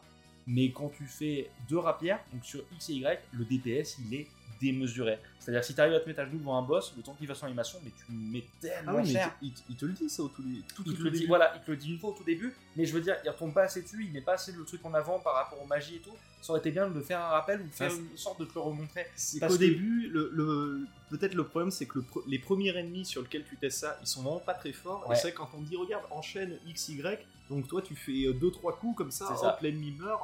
Moi, c'est vrai que tout le long du jeu, j'ai joué comme ça, hein, en Mhm. faisant en, bourrant, ou plutôt en mettant, euh, en jouant à l'ancienne avec une arme euh, assignée donc sur Y, donc Ouais. la confodérée, la, la, rapière, Oui. et euh, généralement une technique magique ou une attaque à distance, euh, notamment bah, la, la hache. euh, Alors, c'est plutôt comme ça que j'ai joué aussi. Ouais. et ben c'est génial parce que moi, du coup, j'ai fait complètement l'inverse. C'est-à-dire que moi, à chaque fois, c'était le même glyphe X et Y. Et du coup, tu sais, tu peux choisir trois sets d'armes A, B et C. Et donc, mon set A, c'était la rapière. Mon set B, ça, ça oscillait, mais c'était toujours une arme de distance ou une magie de distance. Mhm. comme l'arc ou ce genre de choses, et le 7C c'était toujours la hache. Comme ça j'avais une arme tout droit DPS, une arme verticale pour les trucs qui viennent au-dessus ou que je peux attaquer à l'étage au-dessus, et une magie de distance. Et, mais ils étaient toujours assignés sur les deux boutons, ce qui fait que j'avais un DPS de, de débile avec mon arc ou avec euh, ma hache. Parce que la hache, quand on met deux, euh, ça pardonne pas hein, aussi. hein, quand on jette deux par deux. hein. Donc, euh, quand, quand tu combines aussi, hein, c'est. ouais, et quand tu combines, ça fait une méga hache en plus qui fait vraiment énormément de dégâts. Ah bah, elle, elle passe même pas dans le cadre de l'écran. Ouais, ouais, ouais, donc euh, il y a des trucs comme ça, et je, je trouve ça un peu dommage que le jeu te le rappelle pas un peu, parce que je pense qu'il y a beaucoup de gens qui se passent à côté, peut-être toi aussi, Nico, En partie. parce que le jeu te le dit au début, mais voilà, tu l'utilises pas spécialement au début, donc en fait, bah, tu l'oublies assez vite, et tu te dis, bah, je vais faire comme les autres Castlevania, je vais mettre ce sort là parce qu'il est bien, et sur ce bouton, je vais mettre ce sort là. Alors que les, les fusionnés, bah, ça marche vraiment bien. Et il y a une mécanique par contre dans le jeu que j'ai pas du tout exploité, moi. C'est métamorphose. la, déjà la métamorphose. Alors bon, déjà dans Symphony of the Night, je l'ai j'ai exploité quasiment jamais. Ouais, Dans. Order of Ecclesia, c'est encore pire. La, la succube est cheatée, pourtant. Ben ouais, je l'ai essayé un peu, mais j'ai pas trouvé ça foufou, tu vois. Et, euh, et les glyphes aussi qui te font du dégât quand tu les utilises. Donc euh, ceux du Dominus ou genre, Ah tu oui, sais, ceux-là ouais. là, Mm. que tu possèdes. Je vois Bah, pas. le, le Dominus, l'intérêt, qu'ils payent pas assez en fait. l'intérêt, ça va être surtout euh, pour euh, des, bo- des boss de fin de jeu, justement.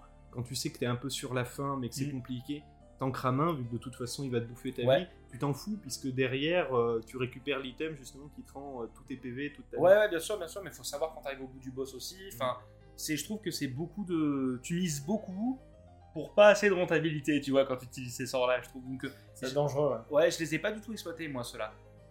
Et après, bah voilà, hein, pour résumer brièvement. hein. Après, toi, t'as quelque chose à rajouter, Mika Ben si, je reviendrai peut-être sur euh, vite fait sur le, le fait que euh, le jeu, euh, même s'il a un aspect rétro, tu Mhm. penses euh, qu'il t'aide quand même pour certains boss où euh, tu as certaines techniques qui te sont données au bon moment pour quand même réussir à passer un boss facilement. Euh, tu vois par exemple Albus, la première fois que tu l'affrontes, donc c'est tout en bas du, du manoir. Oui. Euh, il y a une salle qui est juste à sa gauche où euh, tu dois passer une pièce donc qui est dans le noir total. Tu vois pas les plateformes Oui, oui, et t'as juste des petites piques, tu vois, qui se baladent. Et si t'arrives à atteindre la glyphe, tu t'aperçois que c'est une glyphe des ténèbres, je sais pas Mhm. quoi. Donc la salle, elle s'éclaire de nouveau. Ouais. Et ben cette technique de ténèbres, alors quand tu fais l'union, euh, ça fait une attaque, une grosse AOE bien ciblée, ça fait pas mal de dégâts, mais c'est Oui. pas mal. Mais l'intérêt, c'est vraiment t'en mets deux et tu la bourres bêtement. Et cette technique, elle est hyper forte, surtout contre Albus. Oui, c'est parce vrai. que Je l'ai utilisé, moi. voilà, la petite strat euh, vraiment fa- facile, c'est que euh, lui, il fait toujours sais, son animation où il sort son flingue. Oui. Sauf que le temps qu'il fasse l'animation, toi, t'as le temps de lui lancer ce sort. Mhm. Ce sort, il reste en zone sur lui, donc il lui grignote de la vie en permanence, et t'as le temps de passer derrière lui, et tu fais ça en boucle, en Ouais. boucle, en boucle, en boucle. Euh, tu- théoriquement, tu peux même jamais te faire toucher euh, si, si tu fais bien gaffe. Faut juste s'assurer d'être toujours derrière lui au moment où il sort son flingue parce qu'il peut faire sa sorte de météore qui. Moi, ça me tue en un coup en tout cas. Euh, en tout cas, ça fait très très Oui, mal. Euh, donc voilà, il y, a- il y a toujours Ouais. des items qui sont donnés au bon moment, je trouve, justement pour pallier bah, à la Ah. difficulté. Ça me fait penser à un truc. Je m'en suis rendu compte à Albus. Je me suis senti tellement con. Tu peux absorber les glyphes des ennemis. Oui. Bah, je m'en suis rendu compte à Albus, moi, les gars.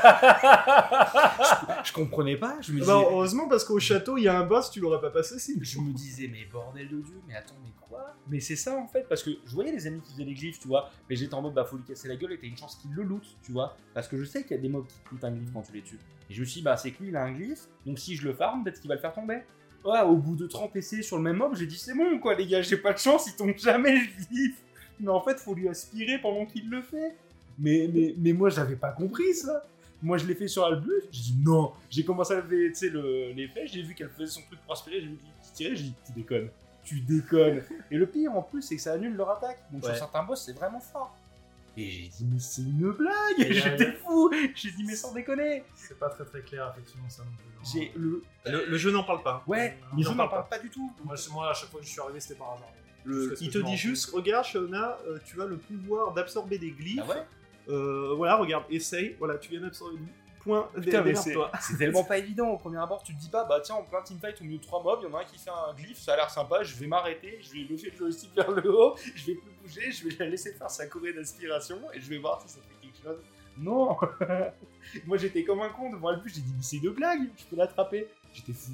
J'étais aussi, j'étais aussi content qu'en colère quand j'ai fait ce truc parce que je me suis dit, j'ai un sort trop génial, je viens d'arrêter un de ses patterns les plus forts. Par contre, j'ai raté la moitié du jeu. c'est genre, j'ai raté la moitié des trucs. C'est un truc de.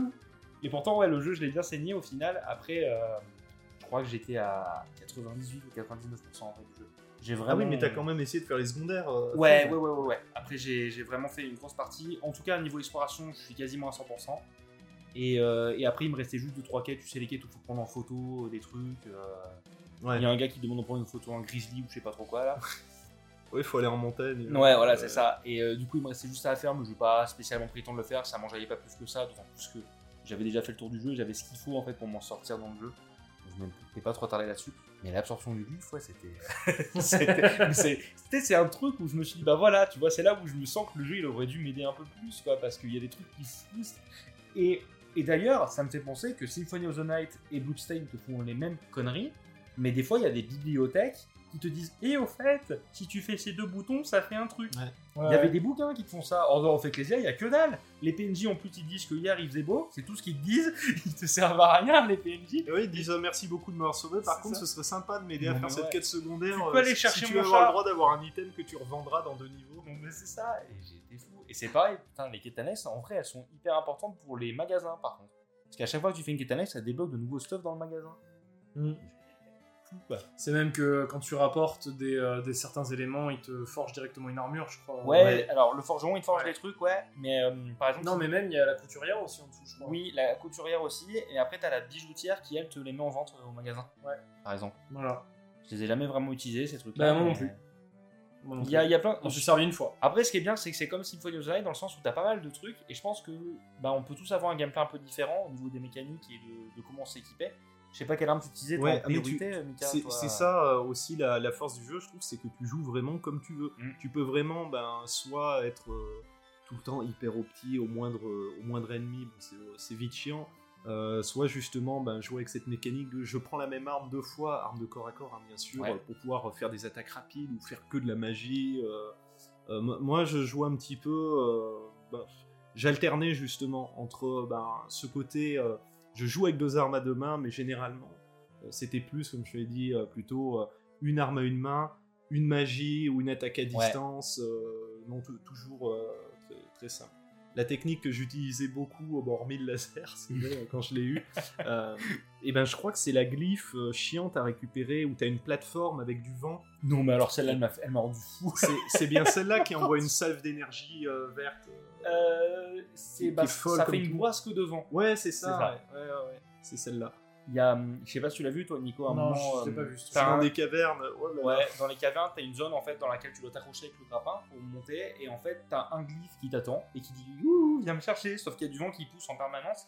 Il faut que tu arrives en fait avec le grappin à t'amener pile tout au bout à droite de la plateforme pour avoir le temps de choper le glyphe en faisant ton aspiration avant que le vent te pousse de la plateforme. J'y ai passé un quart d'heure.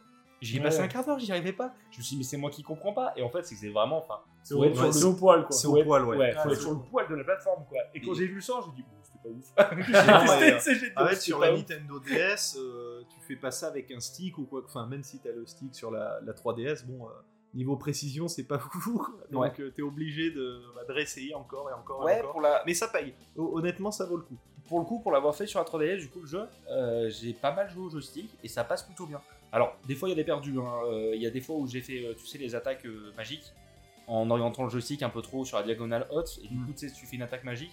Ce qui est horrible dans le jeu, c'est quand tu fais une attaque magique, après, le jeu te donne plus que des, que des magies, que des cœurs c'est les, dans les fioles. Moi, c'est pour ça coup, que je joue peux- à la croix parce que. Voilà. Et tu peux peu plus looter d'argent après, c'est horrible, tu vois. Et je me suis fait avoir pour ça deux trois fois. Mais en vrai, au joystick, ça passait plutôt bien, ouais. Et puis, bah, je m'en suis sorti, malgré tout. Même si, ouais, il y a des fois. Il y a des fois, c'était vraiment la galère. Enfin, du coup, on peut dire euh, que ça a été une- quand même une bonne expérience pour, euh, pour chacun Ouais, glo- globalement, oui. euh, je l'ai pas autant apprécié que d'autres Castlevania. Euh, et euh, bah, il souffre peut-être de- comment dire d'une apparence un peu vétuste, on va dire. Pour moi, en tout cas. Mais au-delà de ça, non, l'expérience n'était pas désagréable. Après, moi, je suis vendu sur la formule à la base, donc voilà. Mais non, pour moi, c'était, euh, c'est simplement que par rapport aux autres Castlevania, mon expérience n'a pas été aussi euh, incroyable et m'a pas donné envie de continuer et de m'investir assez pour aller jusqu'au château de Dracula. Au-delà de ça, le jeu, effectivement, euh, a tout un tas de trucs à explorer, et même, effectivement, pour moi, le fait qu'ils ne disent pas tout, c'est pas nécessairement... Enfin, pour le coup, ça, ça fait très rétro. Ouais. Mais c'est pas nécessairement une mauvaise chose, ça- Mhm. je pense que ça donne, donne à explorer, hein, c'est ce que je disais tout à l'heure, hein, c'est la même chose que pour les anciens Castlevania pour moi qui te disaient pas euh, euh, là tu vas avoir une mauvaise fin, tu vois. La récompense n'en est que meilleure. Voilà, au début, Ouais, moi ça. quand, j'étais gamin, j'aimais pas ça, ça me saoulait. Maintenant, plus ça va, plus je me dis, ouais, c'est vrai que c'est pas mal parce que ça. Tu, tu, tu regardes la, la carte autrement, tu vois, tu réfléchis, tu Ouais. regardes les zones, tu repenses à ce, que t'on dit. Ça te demande un, un, un engagement qui est autre, et je trouve que c'est c'est pertinent euh, euh, et, euh, et agréable. Quoi. Donc, non, pour moi, c'était euh, c'était une expérience qui était franchement sympa. Voilà. C'est c'est un jeu sur lequel tu, tu reviendrais, tu le referais peut-être un jour ou- C'est possible. C'est franchement possible. Sincèrement. D'accord. Moi, voilà. Et toi, Alex euh, Moi, il y a deux, il y a deux mois.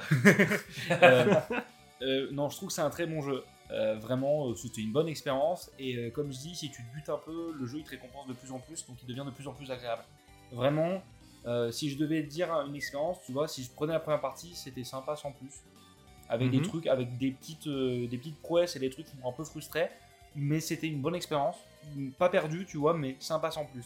Et si je prends la deuxième partie, c'est vraiment, ça devient bien, voire très bien. Donc, le jeu pour moi, il, il prend vraiment en grade. Plus ça avance, plus le jeu prend en grade.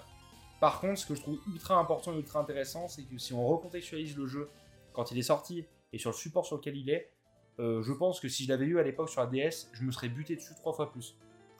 Parce que c'était un Castlevania quasiment aussi grand que Symphony of the Night, sur un support qui l'est beaucoup, beaucoup moins, parce qu'on rappelle que la DS c'est rien de moins qu'une 64 vulgairement, portable, et, euh, et du coup avoir, un- avoir une console qui te permettait d'avoir une expérience aussi cool qu'une expérience console de salon, de rien, en termes de longévité et de contenu.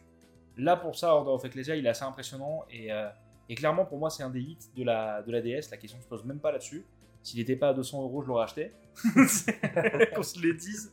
Mais, euh, mais pour le coup, ouais, je pense que c'est vraiment un des jeux cultes de la DS. Et si je devais retenir la DS pour certains jeux, Order of Ecclesia serait dedans clairement sans aucune hésitation. Ok. Voilà. Ouais, un jeu, un jeu que tu referais peut-être alors. Euh, je pense que ouais, je pourrais y retourner dessus. Je pense surtout que c'est un jeu sur lequel je le ressortirais, tu vois, des fois pour faire des sessions pour me dire, ok, je le fais à 100%, tu vois. Je fais les quêtes annexes qui me manquent, je finis d'autres trucs qui me restent à faire. Ça me dérange pas de retourner sur le jeu dans le sens où j'y prends vraiment du plaisir, dans le sens où maintenant je suis tellement fort que le jeu est plus frustrant en plus. Donc c'est vraiment du plaisir quand j'y retourne. D'accord. Et toi, Mika, du coup, ce Castlevania Order of Ecclesia par rapport aux autres Castlevania et à ton expérience en général? Ben, par rapport aux autres Castlevania, euh, bon, c'est- pas mon préféré, euh, mais par contre je le trouve super intéressant et euh, pour moi c'est vraiment ouais, un, un mélange Rondo of Blood et, et Symphony of the Night dans sa deuxième partie. Et euh, j'aime beaucoup, beaucoup, beaucoup bah, cette mécanique de glyphe parce que bah, je crois que c'est même le seul Castlevania qui fonctionne ainsi. Ouais. Parce qu'on avait euh, Symphony of the Night, il a posé les bases un petit peu bah, de ce que seront les, les Castlevania, donc à la sauce Metroidvania, enfin les, euh, les Iga Vania. Ouais. Et, euh, et si tu veux, après il y a eu donc Aria of Sorrow qui apporte la mécanique terrible des, des âmes. Alors ça c'est génial, surtout que bah, si le jeu vraiment tu t'adores, c'est un bon prétexte pour juste farmer en boucle Ouais. tous les ennemis pour tout avoir à Oui. 100%. Tout à fait. Et pour le coup, c'est d'ailleurs c'est une des rares licences où je trouve que c'est euh, le farming fait partie du plaisir de jeu. C'est vraiment, enfin vraiment. Alors, il y aurait presque un podcast entier euh, là-dessus parce que c'est débattable et moi, pour le coup, j'apprécie aussi beaucoup ça, et notamment dans Bloodstain. Ouais, dans- Dans Bloodstain, c'était quand même ça. Dans, dans Bloodstain, c'est bien géré à ce un peu trop d'ailleurs. Bah, ils, ils- ils- ils reprennent un peu ce système. Parce que, euh, oui, pour Bloodstain, euh, Ritual of the Night, c'est le, le successeur officiel, hein, clairement, de, de Castlevania, puisque ben, le, la personne euh, à la tête du projet n'est autre que Koji Igarashi. Voilà, donc, euh, même si aujourd'hui, bah, Konami ne fait plus de Castlevania, euh, la relève est assurée par, par cet opus. Mais euh, pour, revenir quand même sur le, le sujet de base, donc Order of Ecclesia, euh, la mécanique de glyph elle est hyper intéressante et euh, vraiment non j'adore ce jeu. quoi. Après c'est difficile d'être objectif parce que bon bah le style Metroidvania et puis aventure action 2D Mhm. comme ça, moi j'aime tout dans ce jeu, la DA, le, le personnage, les animations, le... Non, non, mais je comprends complètement. C'est a- fou, je le trouve d'autant plus impressionnant aujourd'hui. Ouais. Ça me fait un peu le même effet euh, tu sais, que le premier Rayman. euh, et encore le premier Rayman, pour le relancer il n'y a pas si longtemps, je reste impressionné, mais je sens quand même que c'est vieux. Je vois que c'est quand même une, Ouais. c'est une 2D folle, mais c'est une 2D ancienne. Autant celui-là, la 2D. oh ah, mais il y a des modèles, je me dis, mais bon sang, c'est. C'est fou que euh, sur 3DS, on n'ait pas eu le droit d'avoir. On aurait eu un Castlevania euh, un peu dans ce style-là, mais il aurait été terrible. Il aurait été, il aurait été magnifique, ouais, pour le coup. ouais. Je pense Ah, qu'il aurait pu tout donner là-dessus, ouais. Il y a eu des. Alors, il y a bien eu, oui, euh, c'est Lord of Shadow. Mirror of Fate, Mirror of Fate, c'est ça, Ouais. merci. Euh, mais qui est reparti sur une 3D assez générique. C'est ça, 2D, 3D, euh, pas fou folle, enfin, bon, c'est- vraiment pas le même style. euh. Par contre, tu vois, je pense que pour, pour les gens qui n'ont jamais fait Order of Ecclesia et qui, qui voudraient peut-être le faire un jour, donc sachez voilà ce qu'on a dit. Je pense que ce qui est bon à savoir, c'est que c'est un très bon Metroidvania. Mm. C'est aussi un très bon Castlevania à l'ancienne. C'est un peu des deux, donc euh, faut voir si vous trouvez votre bonheur dedans. Mais faut vous dire que vous allez vous retrouver avec un jeu avec un game design volontairement old school, qui peut plaire ou déplaire, qui peut parfois être frustrant, mais qui peut être vraiment gratifiant aussi, qui a plein de choses à offrir et qui offre des expériences différentes à chaque personne qui le font. Et niveau game design, je pense que pour ceux qui ont plus l'habitude des jeux modernes aujourd'hui, on n'est pas si loin de ça du game design qu'on a sur les Souls, tu vois. Mm, mm, Sur- mm, quand mm. je pense aux Dark Souls, Demon Souls et tout, les gens l'aiment beaucoup parce que chacun fait son build, passe par l'endroit où il veut, etc., etc. Tu retrouves un peu ça dans Order of Ecclesia, Ouais, tu joues comme tu veux. hein. où le jeu, où le jeu te dit pas tous ses secrets, mais quand tu les trouves et quand tu les partages avec la communauté, avec des gens, il y a moyen d'avoir une super expérience. Donc si jamais vous avez des potes, par exemple, qui hésitent à faire un jeu, ça vaut le coup de faire Order of Ecclesia avec des potes, je pense, chacun de son côté, et d'échanger autour, pour dire ouais, toi quel build tu fais, comment t'as fait sur ce boss et tout. Et je pense que ça peut être super intéressant comme jeu à échanger avec les potes et à le faire en même temps. Ouais. Non, carrément, ouais, il y, y a carrément un côté partage qui peut être sympa. Bon ben voilà, est-ce que t'avais quelque chose à ajouter Mika sur ton jeu du cœur? Bah écoute, enfin, jeu du cœur à, à un des jeux, jeux du cœur, hein, mais euh, non, je crois que, ma foi, tout est clair. Hein. Très bien. Bon, on va arriver au moment fatidique. Ouais. Au moment où on va devoir euh, tirer au sort le prochain jeu qu'on va faire en podcast, n'est-ce pas? Pour le troisième épisode de l'heure du podcast. Il nous faut un dé, du coup. Il nous faut un dé. T'as des dés avec toi ou pas? Ou t'as pas de dés Ah, j'ai pas de dé T'as avec pas de dés avec toi? Est-ce que dans cette boîte derrière toi, il y a des dés avec toi ou pas? Je n'ai pas pensé aux dés. J'ai peut-être des dés, non Je n'ai pas de dés. Alors dans ce cas-là, on peut le faire avec euh, le téléphone. On peut C'est censé tomber sur Darksider, On peut, je on peut faire les gens modernes. Non mais rigole parce que pour, pour le- pour la petite histoire, la dernière fois on a tiré les dés pour un jeu qui avait déjà été choisi. Et le destin a fait que Ah. c'était toujours ce jeu. Vrai. Donc là, il y a de fortes chances qu'on tombe sur euh, Darksider. Tu mis sur Darksiders Je crois que c'est le jeu qui avait été choisi. et toi, Nico, vu que ça va être ton, vu que ça va être ton, ton choix, tu aimerais tomber sur quoi en particulier? Alors moi j'aimerais tomber euh, sur... euh, j'aimerais... Alors j'ai combien? J'ai deux STR dans ma liste qui sont des jeux PC et qui du coup bah, euh, sont un petit peu euh, à l'opposé ou on va dire pas du tout dans le même monde que les jeux qu'on a vus jusqu'à présent. Puisque bah, même si Fury c'est un jeu qu'on peut faire sur PC, il a carrément la gueule d'un jeu console. Ouais, complètement. Là, on est carrément sur un jeu de console portable avec euh, Order of Ecclesia. Ouais. Et euh, moi, mon univers à moi, c'est un peu plus les RTS. Donc, j'aimerais bien que ça tombe sur l'un des deux RTS que j'ai mis dans la liste. Sinon, évidemment, tous les autres jeux seront très très cool. Voilà. Ok, donc tu as ta liste affichée, Nico. J'ai j'ai ma liste affichée. Donc, je vais te laisser générer le nombre. Ok, allez, c'est parti. 1. Et donc, je vous annonce que le prochain jeu est Styx Shards of Darkness. Wow. cool Voilà, donc euh, Wow, vous allez me faire faire de Excellent. l'infiltration. on va faire Excellent. faire de l'infiltration à Alexandre, ça va être génial. Excellent. Styx Shards of Darkness sur PC, PS4 et One. Si tu devais résumer brièvement euh, quel type de jeu c'est pour les personnes qui le connaissent pas spécialement. Styx, c'est un jeu euh, d'action-infiltration dans lequel on incarne un gobelin. Euh, donc dans un univers héroïque fantasy avec ces grands classiques, hein, des nains, des elfes, des guildes marchandes, ce genre de choses. Et en fait, vous allez donc le suivre dans ses pérégrinations de, de voleurs, mais aussi d'assassins finalement, dans une histoire un peu sombre qui mêle politique et magie. Et puis, bah, euh, on en parlera euh, dans le prochain épisode de l'heure du podcast. Je vais tellement galérer. Ça va être merveilleux. Bon, en tout cas, euh, merci à tous d'avoir suivi ce podcast. Ouais, bah merci à tous. Ouais. Et puis, euh, et puis bah, on se dit euh, à bientôt. Un mot de la fin, Mika. C'est ça. Bah euh, écoutez, on se retrouve pour le prochain podcast. Euh, Prenez soin de vous et à la prochaine. Allez, Des à la prochaine, bisous. Ciao tout le monde.